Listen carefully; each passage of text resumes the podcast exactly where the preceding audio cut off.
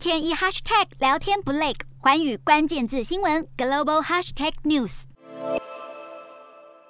美元真的是相当的强势哦，我们可以看到美元指数在四月二十五号的时候收在了一百零一点七十五，创下二零二零年三月中以来的新高。那二十六号仍然维持超过两年的高点附近哦。那市场看好美元，认为还会继续的上升。几个原因包括像是中国封城拖累美国的经济成长。并且呢，俄乌冲突对全球局势的不明确，以及呢，联准会高层他们不断释出鹰派言论，那这些因素都有利美元继续走强。但难道就只有这样吗？其实最主要的是，全球十二点八兆美元的外汇储备当中，有大约百分之六十都是以美元的形式持有的。那这让美国就享有相对于其他国家的特权，像是能切断美元进入全球中央银行的渠道。并且进一步孤立和耗尽其他国家的经济哦。那印度储备银行前行长拉詹他就说，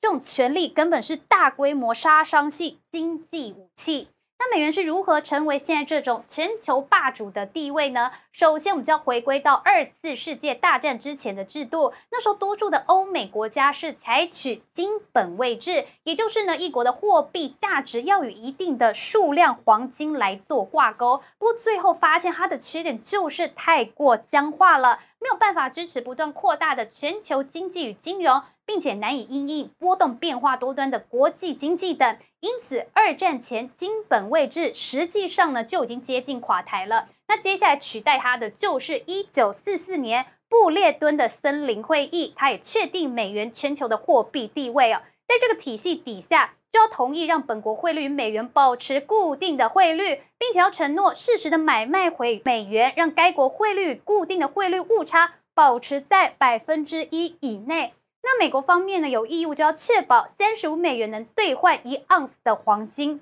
那此后呢，这个体系让美元迎来了黄金盛世，成为全球的准备货币。那美元之后又会对世界带来什么样的影响呢？我们就拿这次乌俄冲突来说，在俄国入侵乌克兰以后，美国就冻结了俄国价值六千三百亿美元的外汇储备哦，那使得美国有能力在不让美军参战之下就能惩罚俄国。不过，这也有一个后果，就是呢，当美国的实力越强，其实呢，其他国家就会感到害怕。因此，现在呢，多国呢就考虑了要把投资从美元就转向了其他的货币。那这当中包括了中国，它就不断的推动人民币，就希望能将自己国家的货币呢推成国际通用的货币哦。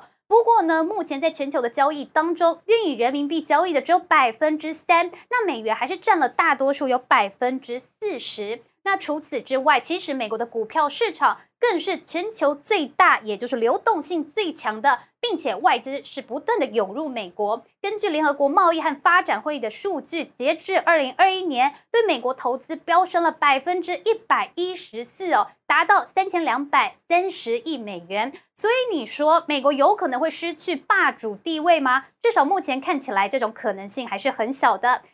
Hello，大家好，我是环宇新闻记者杨芷玉。如果你喜欢环宇关键字新闻 Podcast，记得按下追踪以及给我们五星评级，也可以透过赞助支持我们的频道哦。